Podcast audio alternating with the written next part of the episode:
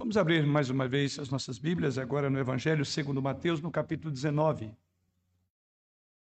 Evangelho segundo Mateus, capítulo 19.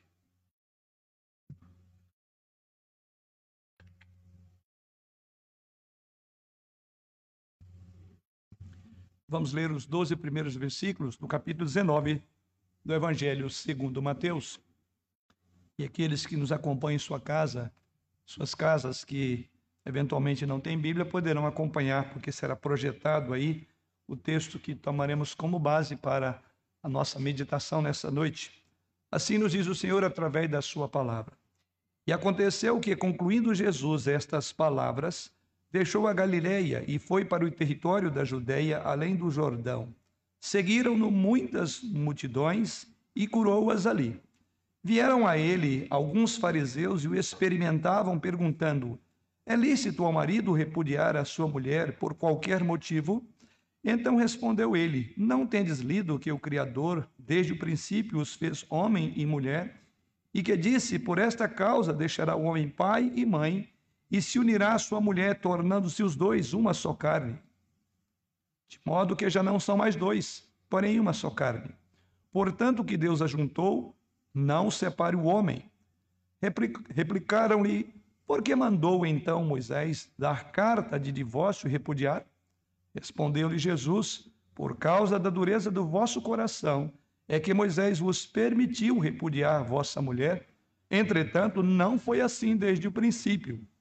Eu, porém, vos digo: quem repudiar sua mulher, não sendo por causa de relações sexuais ilícitas, e casar com outra, comete adultério. E o que casar com a repudiada comete adultério. Disseram-lhe os discípulos: Se é esta a condição do homem relativamente à sua mulher, não convém casar. Jesus, porém, lhes respondeu: Nem todos são aptos para receber este conceito, mas apenas aqueles a quem é dado. Porque há eunucos de nascença, há outros a quem os homens fizeram tais, e há outros que a si mesmos se fizeram eunucos por causa do reino dos céus. Quem é apto para o admitir, admita. Essa é a segunda o segundo momento que nós voltamos nossos olhos para a passagem que temos diante de nós, para aqueles que estão conosco a primeira vez, seja aqui ou em seus lares, eu sugiro que você então procure, está gravado aí nos canais da igreja, e você, para ter uma compreensão maior desse texto, você então considere a mensagem que foi abordada a semana passada. Tanto é que esse é o nosso segundo momento, como já anunciado pelo dirigente litúrgico, o presbítero João. Irmãos, o nosso texto apresenta duas perguntas muito desafiadoras e feitas a Jesus Cristo pelos fariseus. E na semana passada abordamos uma dessas perguntas e uma outra que foi uma consideração pelos discípulos que também levou Jesus Cristo a responder os discípulos também. E a cada resposta que Jesus Cristo fornece ou dá aqui, ele, por assim dizer, fornece mais detalhes sobre o que devemos conhecer e saber sobre um assunto tão importante quanto a vida do, da família, quanto o casamento, quanto o divórcio e até, quem sabe, o novo casamento. É assim que nós olhamos para o texto da semana passada. Semana passada consideramos a primeira pergunta de Jesus Cristo, são três as perguntas. E a pergunta que consideramos a semana passada está nos versos 4 a 6, que é: é lícito o divórcio por qualquer motivo? Foi a pergunta que os escribas, que os fariseus fizeram a Jesus Cristo. Não a fim de conhecerem o um assunto, eles já tinham uma visão preconcebida. Mas, conforme vimos a semana passada, o propósito deles era colocar Jesus Cristo em dificuldade. E em resposta a essa primeira pergunta, vimos a semana passada que Jesus Cristo ressalta a importância do casamento. Veja, isso é muito importante. Ao perguntar sobre divórcio, Jesus concentra-se não no divórcio, mas no casamento. Isso vimos a semana passada. E ao responder, três pontos Jesus Cristo destaca com relação à importância do casamento. Primeiro, que o casamento foi projetado por Deus. Em segundo lugar, que deve ser, a união de uma só carne, ela é sagrada e especial. E em terceiro lugar, vimos que o casamento é projetado para ser permanente. Então, essa foi a resposta de Jesus. Eles perguntam sobre divórcio. Jesus que diz: vamos falar sobre o assunto mais importante. Vamos falar sobre casamento. E assim Jesus apresenta o assunto. Agora, prosseguindo no nosso texto, agora caminhando aí para o verso de número 7, o texto sagrado diz: Replicaram-lhe, por que mandou então Moisés dar carta de divórcio e repudiar? Vamos agora à segunda pergunta. O que vemos é, obviamente, a resposta de Jesus Cristo não atendeu, ou melhor, respondeu à pergunta capciosa dos fariseus, ou pelo menos não respondeu como eles queriam. Ou seja, eles fizeram ouvido moco, eles simplesmente ignoraram que Jesus Cristo falou da instituição do casamento. Jesus Cristo foca-se naquilo que é a ordenança ou que é a o princípio estabelecido por Deus para o casamento. Mas o texto sagrado diz então que eles perguntam agora diretamente sobre a relevância de Deuteronômio, capítulo 24, versículo 1, em que Moisés, ali em Deuteronômio, deu instruções sobre como lidar com questões relacionadas ao divórcio. E é para esse foco que nós vamos olhar agora a resposta de Jesus à segunda e à terceira pergunta. Mas vamos mais uma vez buscar a sua direção nesta hora. Senhor, nós te bendizemos por estar diante da tua face pelo privilégio, pela disposição, as condições dadas a cada um dos teus filhos para estar aqui de forma presencial e aqueles que não podendo é, também têm condição ou estão prontos para e ávidos os seus ouvidos para ouvir a instrução da tua palavra. Sejam aqueles que aqui se encontram, aqueles que estão em seus lares, pedimos-te que prepare o nosso coração, conduzindo-nos à obediência à tua palavra ao conhecimento e à aplicação da tua palavra para as nossas vidas em especial para o nosso casamento. Em Jesus oramos. Amém. Então, como vimos, eles não ficaram satisfeitos com a abordagem que Jesus faz dos versos 4 até o verso de número 5, ou seja, Jesus Cristo, o verso de número 6. E a partir daí, então, eles continuam. E aí, agora eles são mais diretos, eles vão falar qual a relevância do que Moisés ensinou em Deuteronômio capítulo 24. Aqui está toda a passagem que eles olharam. E vamos a ela novamente, porque agora vamos pensar nessa passagem essa noite. Vamos para Deuteronômio capítulo 24, versos 1 a 4. Porque aqui é o contexto do qual surgiu essa discussão. Ou é o contexto para o qual os fariseus estão com seu olhar fitos não prestaram muita atenção no que Jesus Cristo falou sobre o casamento, mas eles lembraram, e aí de uma forma muito direta, porque no verso 7 replicaram-lhe por que mandou Moisés então dar carta de divórcio e repudiar. E assim lemos lá em Deuteronômio, capítulo 24, verso 1 ao verso de número 4.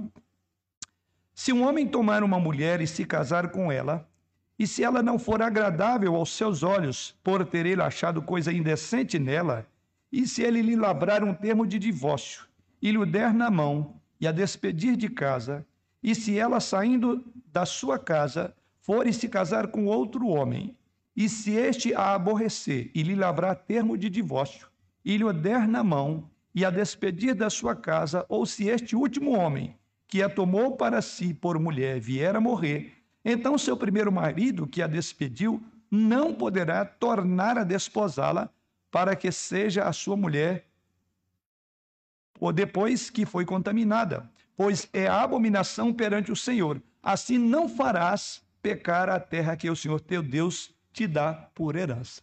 Esta é a passagem que eles citam para Jesus Cristo, ou trazem à memória, fundamentam a pergunta do verso de número 7. Por que Moisés mandou dar carta de divórcio? Qual foi a resposta de Jesus Cristo? Verso de número 8. Respondeu-lhes Jesus: Por causa da dureza do vosso coração, é que Moisés vos permitiu repudiar vossa mulher. Entretanto, não foi assim desde o princípio.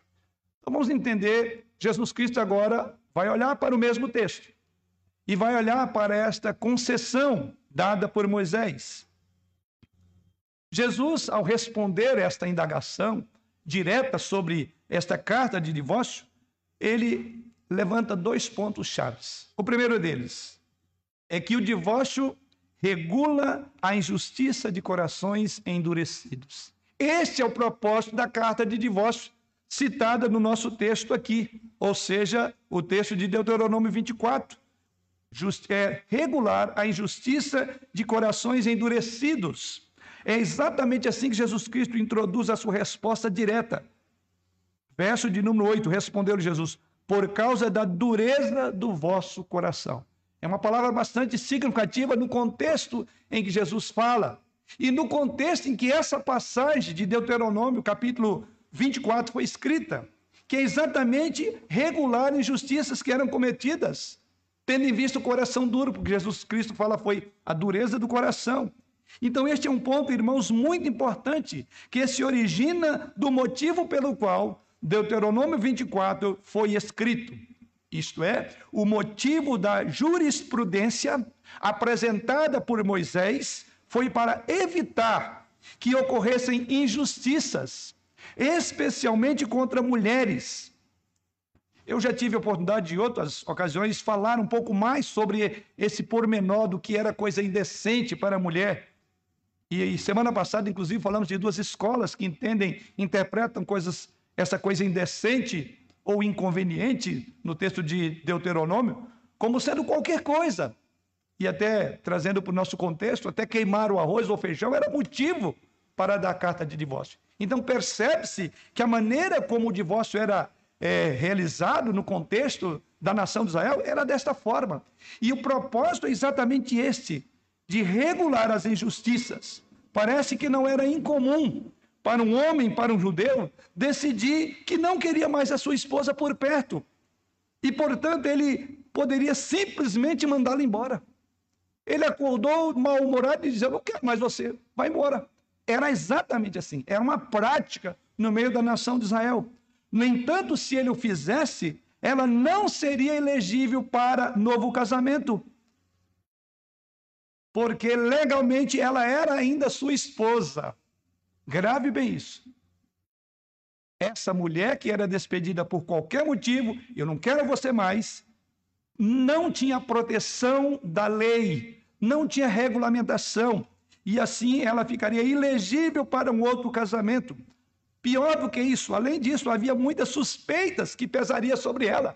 Por que você foi embora? Por que teu marido mandou embora?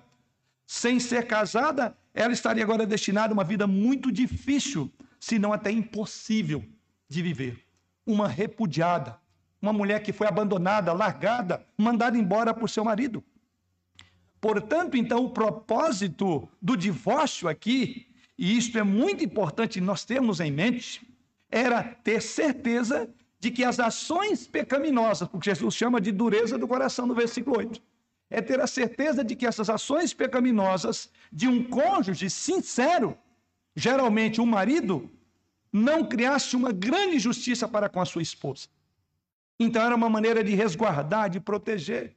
O divórcio, portanto, no contexto em que ele foi é, tida a jurisprudência dele, foi projetado para regular algo que havia sido criado por ações pecaminosas de outras pessoas. É por isso que Jesus chama aí de dureza do coração, por isso que eu falei é um termo muito lato. Quando vamos entender o que é dureza de coração, eram ações pecaminosas contra o cônjuge. Portanto, nem todo divórcio, grave aí, nem todo divórcio é pecaminoso. Mas todo divórcio acontece por causa do pecado. Nem todo divórcio é pecaminoso, mas todo divórcio acontece por causa do pecado, o que Jesus chama no nosso texto de dureza do coração. É por isso que Deus diz que odeia o divórcio. É assim ele afirma em Malaquias 2, verso 16. Porque, diz o texto, o Senhor Deus de Israel diz que odeia o repúdio, o divórcio, e também aquele que cobre de violência as suas vestes, diz o Senhor dos Exércitos. Portanto, cuidais de vós mesmos e não sejais infiéis. Malaquias 2,16. Então, ele permitia como um regulamento e até mesmo usava para repreender a nação de Israel. Falando, inclusive, da relação de Israel para com Deus, como uma relação de alguém que foi infiel. Israel era infiel. Isso está lá em Isaías 50, versículo 1. J. Adams, aqui sugiro, temos aí os livros que estão aqui, à, à medida que os irmãos entram no templo, é, podem perceber que tem uma exposição de vários livros, não sei se há esse lá, um livro de J. Adams, chamado Divórcio, muito bom, talvez um dos melhores livros traduzidos na língua portuguesa.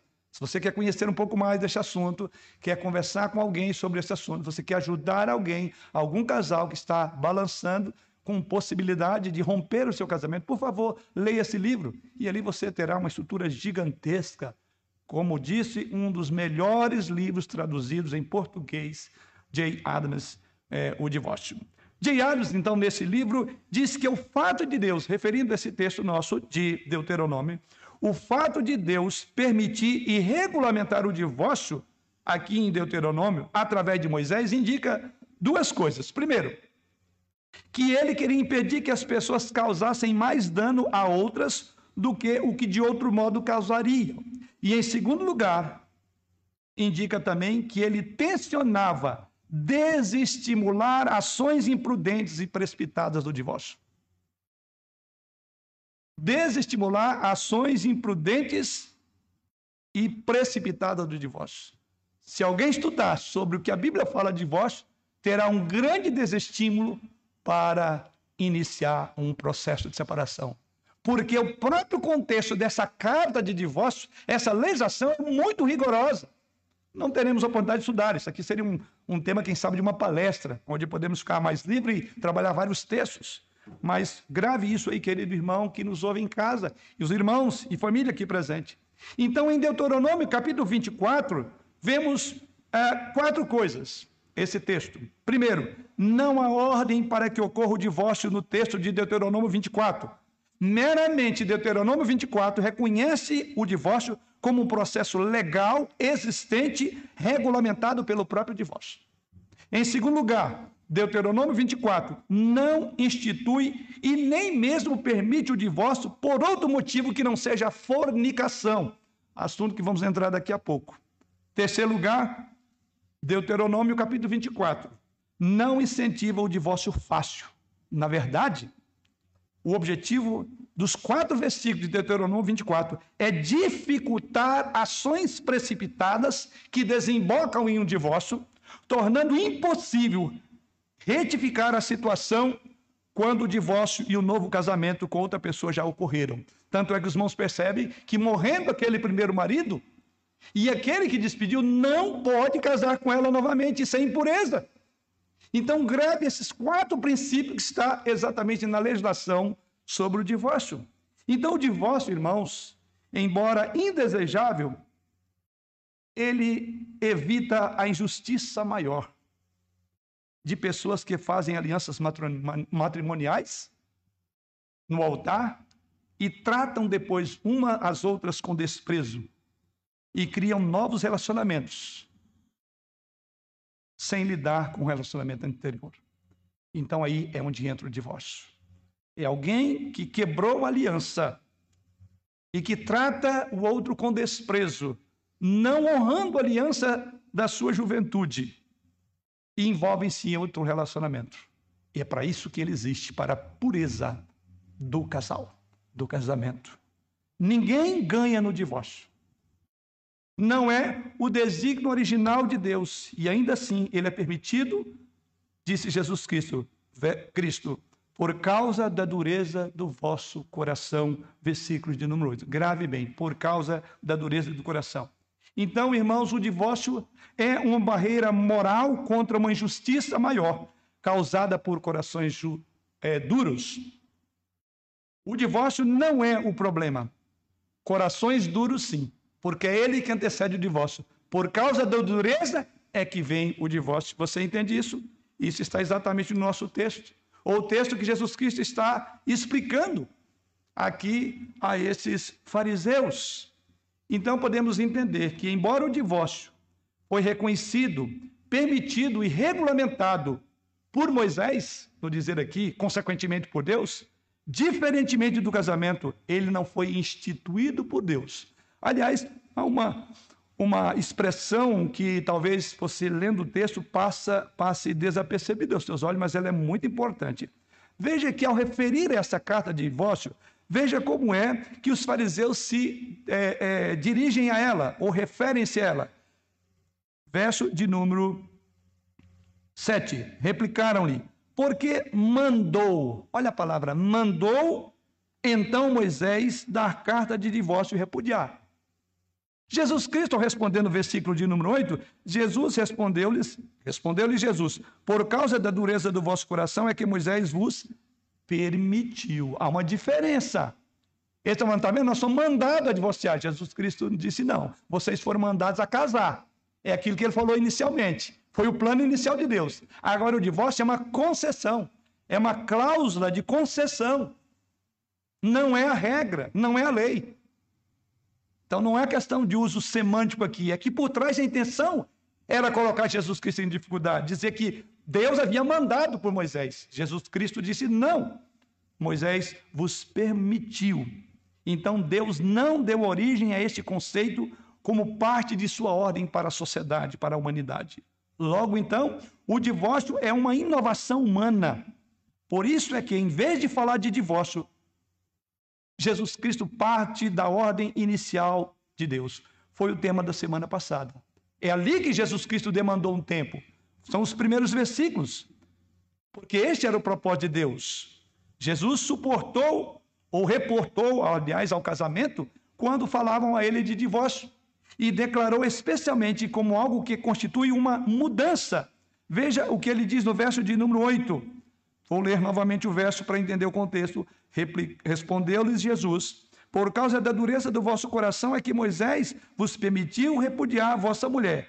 Mas ele volta ao tema principal. Entretanto, ou seja, grave bem, não foi assim desde o princípio. O que Deus fez do, do, princípio? Ele fez o casamento. Estão nos versos anteriores que meditamos a semana passada. Ou seja, mesmo falando do divórcio, Jesus Cristo, mais uma vez, mas quer ressaltar: esse não é o foco. O foco é Deus não fez assim, mostrando com isso que Deus não mandou dar carta de divórcio. Moisés não mandou, mas permitiu dar carta de divórcio. E por quê? Por causa da dureza do vosso coração, diz o Senhor Jesus no verso 8, que Moisés permitiu. Ou seja, posto que já existia a prática do divórcio. Esse é outro ponto muito importante. Já existia, irmãos. Já se separavam no meio da nação Israel. Então devemos pensar bem: conceder ou permitir uma prática não é o mesmo que originá-la ou instituí-la. Então isso chamamos de cláusula de exceção. É uma cláusula de exceção. Em segundo lugar, Jesus Cristo abordar o assunto do divórcio, a carta de divórcio, que foi uma concessão uma cláusula de exceção dada por Deus por causa da dureza do coração. Em segundo lugar, o divórcio e o novo casamento são permitidos no caso de pecados sexuais. Ou seja, divórcio e novo casamento são permitidos quando há causa sexual. Ou seja, Jesus primeiramente fala que é uma cláusula de exceção. E quando é que pode haver o divórcio? E é isso que Jesus Cristo diz. Veja no verso de número 9. Eu, porém, vos digo: quem repudiar sua mulher, não sendo por causa de relações sexuais ilícitas, e casar com outra, comete adultério. E o que casar com a repudiada, comete também adultério. Esse é o nosso segundo momento aqui. Ainda falando sobre divórcio. Divórcio e novo casamento só são permitidos no caso de pecados sexuais. Jesus aprofundou agora a discussão. Começa no verso de número 8, abordar o tema que está lá na lei de Moisés. Ele começa abordando a questão agora da imoralidade sexual. O assunto que gera um divórcio é imoralidade sexual. Ou seja, a imoralidade sexual é a base apropriada para o divórcio e o novo casamento. Não será objeto da nossa reflexão hoje falar sobre o novo casamento, mas aqui já tem uma deixa. Já tem um princípio aqui. Ou seja, a base apropriada para o divórcio e o novo casamento é a imoralidade sexual. E aqui a gente vai ter que olhar com mais é, detalhes nessa expressão que Jesus Cristo usa no verso de número 9. Qual é a expressão? Eu, porém, vos digo: quem repudiar a sua mulher, não sendo por causa de relações sexuais ilícitas. Vamos parar um pouco sobre essa expressão, porque ela é muito valiosa, ela é muito importante, há uma grande controvérsia no contexto é, é, de expositores da Bíblia e a começar do entendimento dessa expressão. O que Jesus Cristo quis dizer por essa expressão? A palavra usada aqui na língua original é porneia, de onde vem vários termos correlatos, pornografia, porneia, que não é a palavra normalmente usada para adultério. Não sei se há alguma versão aí que está dizendo adultério. Quero crer que não. A nossa versão, que é o que eu tenho, que é predominantemente na nossa igreja, é a versão que traduz aí relações sexuais ilícitas. Esse termo vem da expressão porneia, então, Jesus Cristo não está falando do adultério propriamente dito, ele está falando de porneia, porque a palavra para adultério seria moical, moical e não porneia.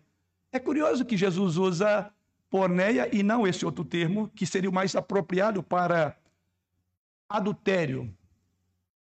O que quer dizer isso?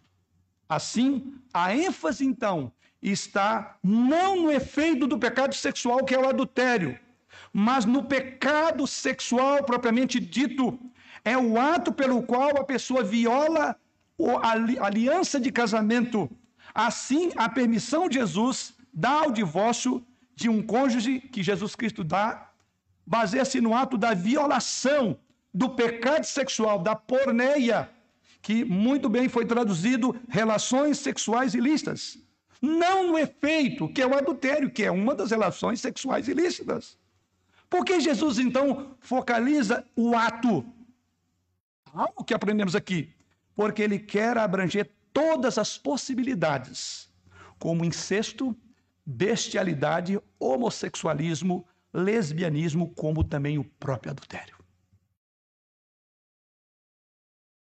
A palavra é mais ampla. Porneia tem uma ampla gama de meios para incluir várias formas de pecados sexuais e é por isso que a nossa versão traduz como relações sexuais ilícitas. Ótimo, versículo de número 9. Portanto, irmãos, ele claramente ficou ao lado do Rabino Shammai. Lembra a semana passada das duas escolas? E Léo Shammai, Léo é a escola liberal. Ele ficou ao lado do Rabino Shammai, que entendia que coisas indecentes lá no texto de Deuteronômio significaria pecado sexual. E não qualquer coisa, como a escola de Léo. E aí, para aqueles que não acompanharam, ouça a última mensagem, você entenderá que ali eu trabalhei um pouco. Eu só estou dizendo que aqui Jesus Cristo está, por assim dizer, numa linha da escola do Rabino Shammai, com duas qualificações principais. Primeiro, esta não é a maneira que Deus queria que fosse. Segundo, isso é apenas por causa da dureza de vossos corações ou de seus corações. É claro que isso não significa, irmãos, que o divórcio ou o novo casamento tenham que acontecer. Grave bem isso. Não que o divórcio tenha e novo casamento tenha que acontecer. O ensino de Jesus aqui identifica um caminho legítimo para a pureza na relação entre um homem e uma mulher.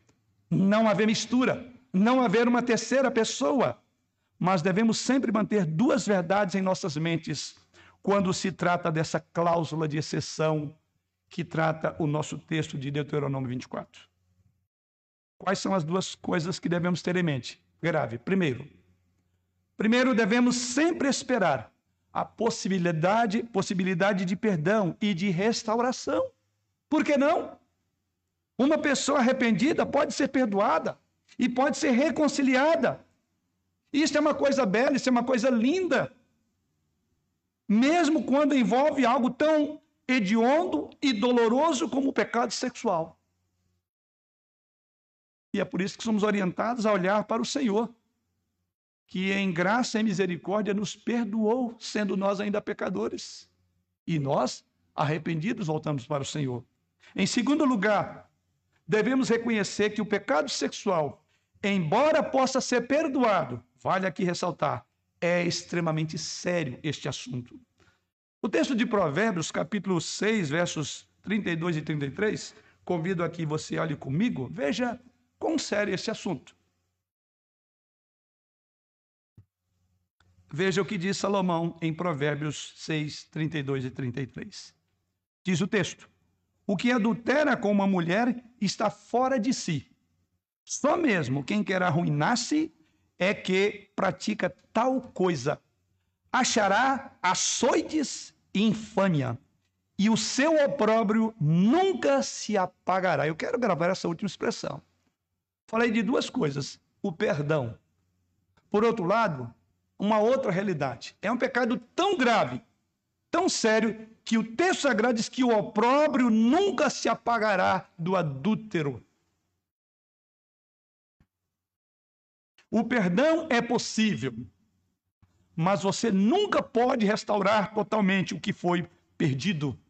A confiança. A nossa cultura diria que é apenas o sexo, mas a Bíblia diz que há algo mais aqui.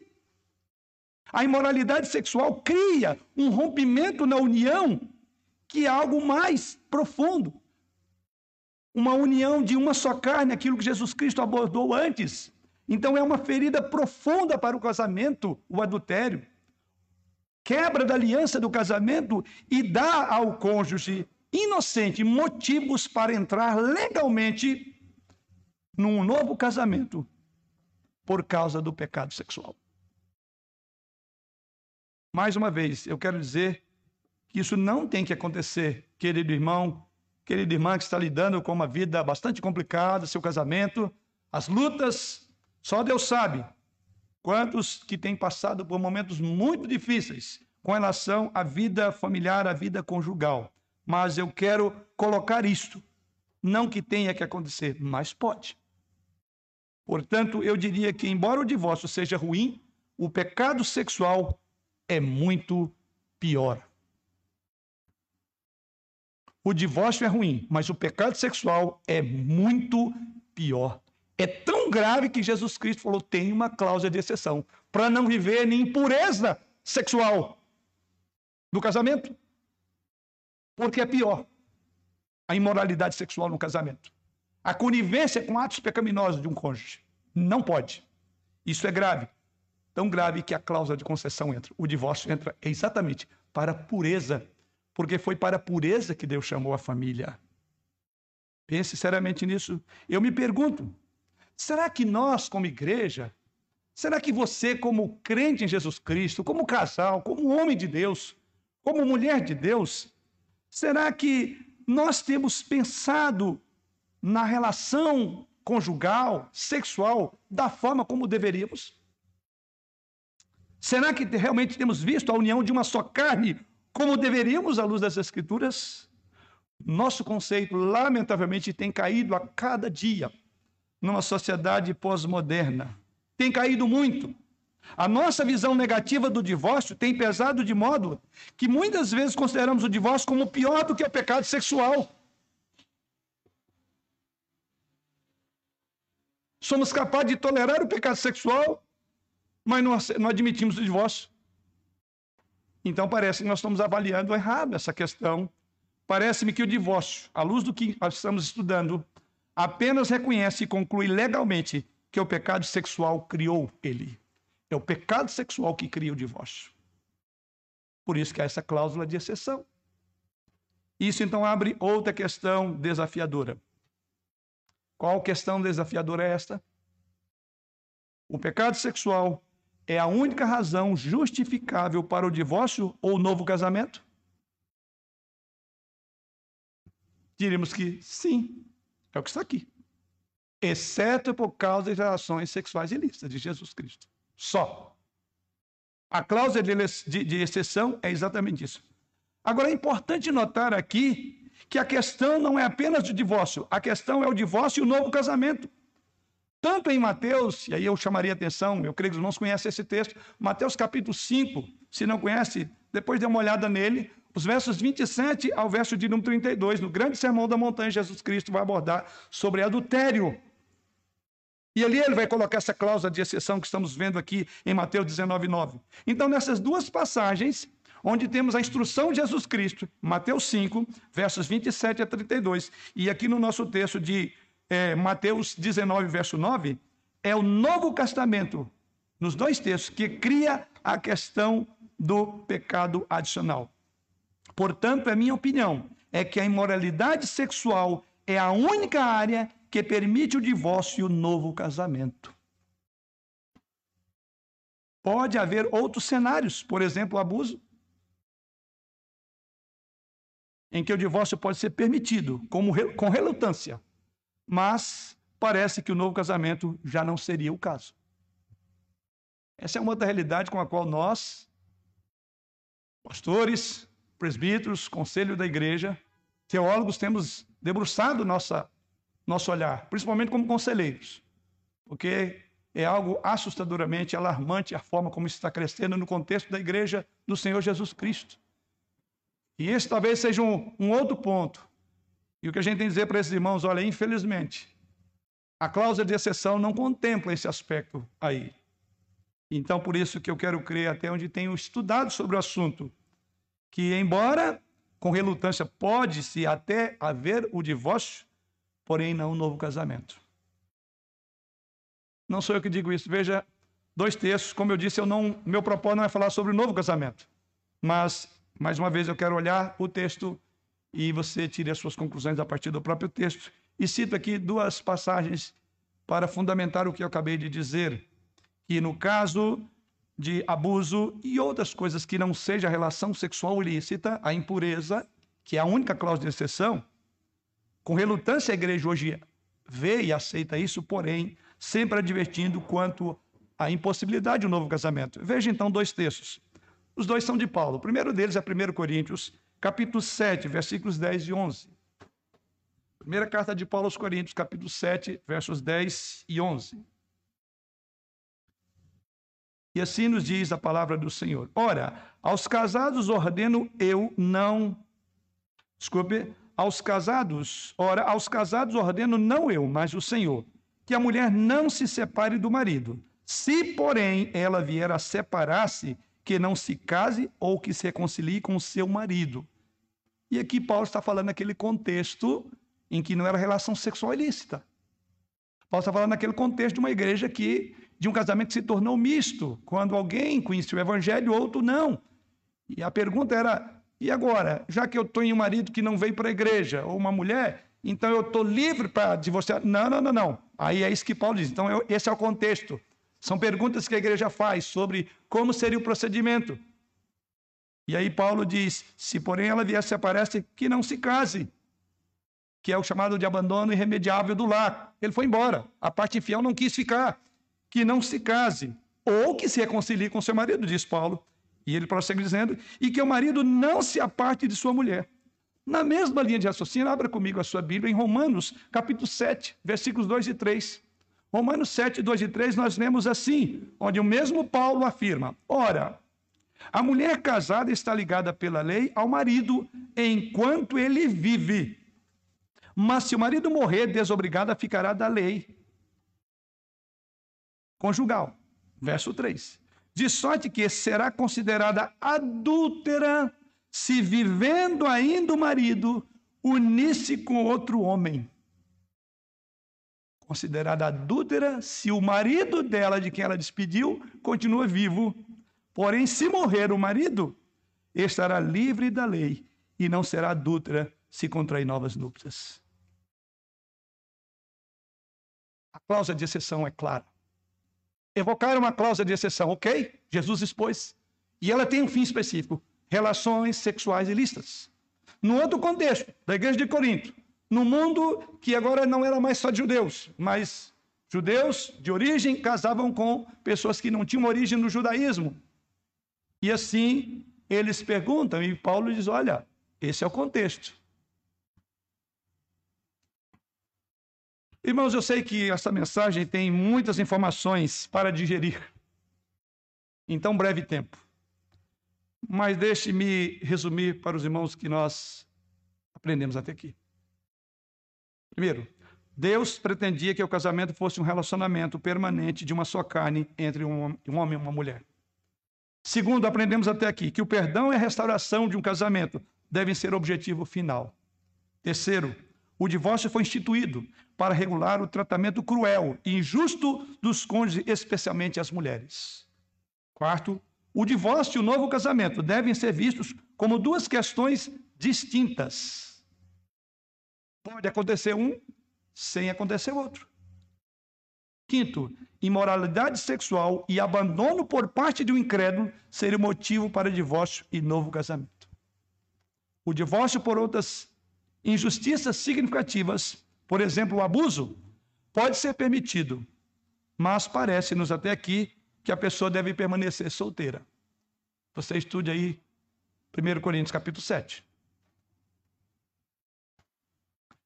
Irmãos, se lidamos com esta passagem direito, se enxergamos bem, se entendemos esse pensamento, essa expressão de Jesus Cristo, que pensamento deve surgir em sua e na minha mente?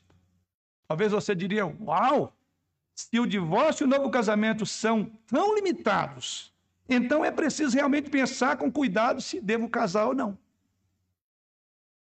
Se nunca pensamos isso, pode ser que ainda não entendemos esse ensino de Jesus Cristo de forma correta porque esta foi a própria resposta indagativa dos discípulos. Isso me remete ao terceiro e último ponto. Diante disso, veja o que os discípulos disseram. Disseram-lhe os discípulos, versículo 10: Se esta é a condição do homem relativamente à sua mulher, não convém casar. Passo a terceira e última pergunta, e aqui serei mais breve.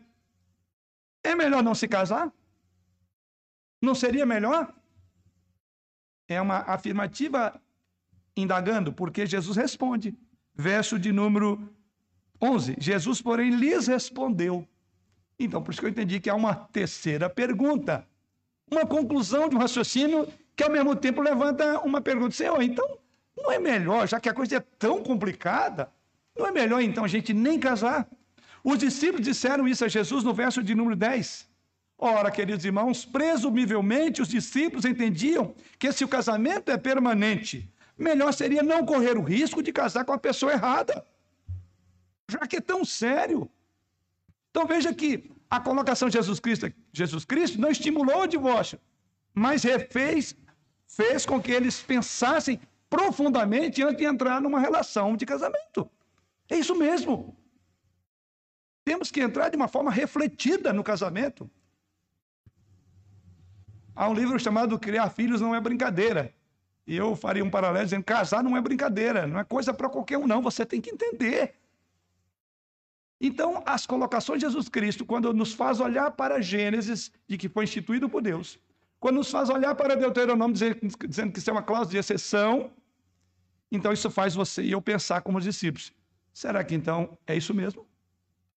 Com base no ensino de Jesus Cristo, eles podiam prever que haveria alguns casamentos que seriam muitos, muito infelizes ou potencialmente infelizes. E não haveria uma maneira fácil de encontrar outro parceiro. É exatamente isso que eles concluíram da abordagem de Jesus Cristo. Há aqui um mundo de divórcio limitado e um novo casamento.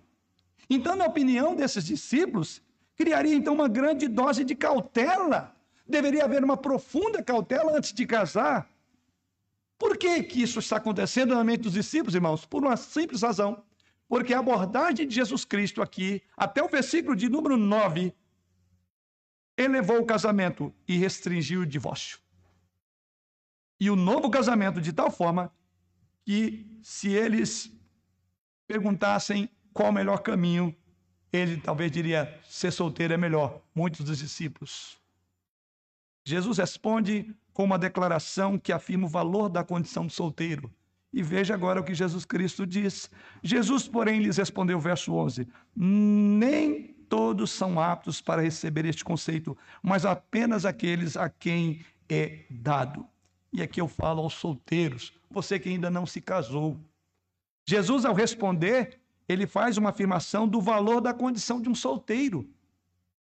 Ele, como apóstolo Paulo, em 1 Coríntios, capítulo 7, versos 6 a 8, identifica o estado do solteiro como algo muito positivo, embora não necessariamente mais espiritual do que o casado ou aquele que está no casamento.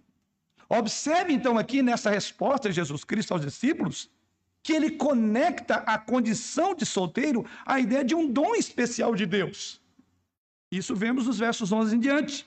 Jesus, porém, lhes respondeu: Nem todos são aptos para receber este conceito, mas apenas aqueles a quem é dado, é um dom de Deus. Vou chamar de dom da solteirice. Tem, tem pessoas que têm esse dom e que tem que ser respeitado. É um dom. Aí Jesus Cristo vai falar de três classificações desse, de pessoas que se colocam né, como aquelas que não vão casar, não querem casar. Verso de número 12, porque há eunucos de nascença, há outros a quem os homens fizeram tais, e outros que a si mesmos se fizeram eunucos por causa do reino dos céus. Eu quero pensar nessa última classe. Exatamente isso que Jesus Cristo está dizendo. Então, observe que na última parte do versículo de número 12, quando ele diz: Há outros que a si mesmos se fizeram eunucos, ou seja, que não se casaram, por causa do reino dos céus. Olha que motivo nobre, maravilhoso. Segundo o próprio Jesus Cristo, indica que essas pessoas celibatárias aqui foram dotadas de uma capacidade de terem vidas satisfatórias, não solitárias, grave bem. Um solteiro tem uma vida satisfatória, aquele que tem o dom, mas não é um solitário, envolvendo-se deste ou daquele modo com a obra do Senhor, de tal forma que uma pessoa casada não poderia ter tanto tempo quanto um solteiro. Porque não há dúvida, quem é casado sabe que família toma um significativo tempo. E Jesus Cristo diz: qual é o problema nisso? A vida a sós não se harmoniza com a norma exposta em Gênesis 2,18. Crescer e multiplicar. Não é bom que o homem esteja só. Aqui ela é excepcional, a vida só. É bom lembrar, ela é uma excepcionalidade à regra. E por construir exceção à regra de Gênesis 2:18, e ela é uma exceção porque foi dada por Deus mediante um dom que Deus dá a essa pessoa, deve ser reconhecida sim, principalmente pela igreja, para o serviço ao qual esses irmãos foram otorgados. Os cristãos solteiros não devem então ser olhados como superiores na igreja, nem muito menos negligenciados como inferiores, como por vezes lamentavelmente acontece. Em vez disso, os solteiros devem ser homenageados com honra pelos esforços especiais que eles fazem para buscar realizar tarefas especiais no reino de Deus que foram atribuídas por Deus, como o apóstolo Paulo foi um deles. Ou seja, Jesus não diz que é melhor que não se case, mas Jesus Cristo afirma o valor da condição de solteiro em um mundo que está crivado de casamentos arruinados. Essa é a questão. Parece que Jesus Cristo deseja que seus seguidores pensem muito claramente sobre a natureza e a permanência do casamento antes de dizer sim. E ele quer que esses solteiros percebam que ficar solteiro seria muito melhor do que ter um casamento ruim pela vida toda e envolver em relações sexuais ilícitas. Jesus quer deixar claro que a união e o compromisso de uma só carne no casamento são sagrados. Vamos concluir.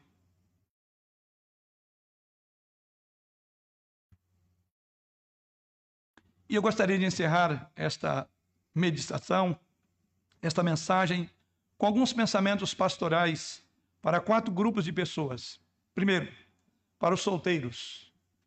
Você, querido irmão, querida irmã, você jovem, você moça, você rapaz, você que já não é tão jovem mais, mas mantém-se como solteiro, eu quero que você perceba, querido irmão e querida irmã, que o seu status atual na vida não é um segundo plano.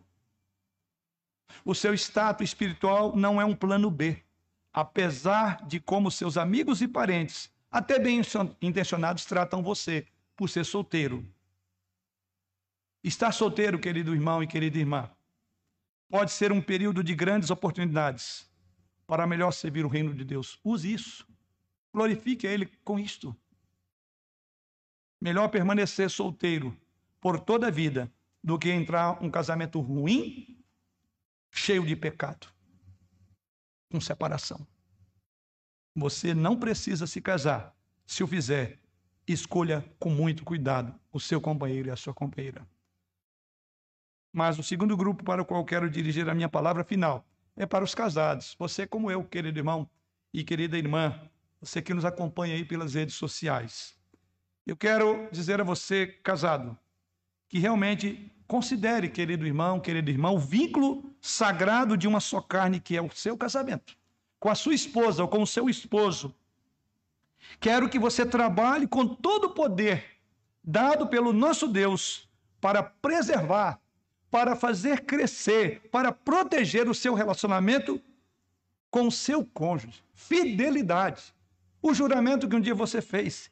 Quero que você trema, inclusive, querido irmão, homem ou mulher, trema com a possibilidade de ter um coração endurecido, como de Jesus Cristo, e se instalar ao lado do seu cônjuge e ter o seu cônjuge como inimigo do qual você quer está doido para fazer um bota fora. Pense seriamente nisso. Lute por isso. Porque o inimigo está contra você o tempo todo. O mundo em que vivemos é assim. Então, é a minha palavra, ore, suplique a Deus para que você cresça, você proteja o relacionamento da sua união conjugal.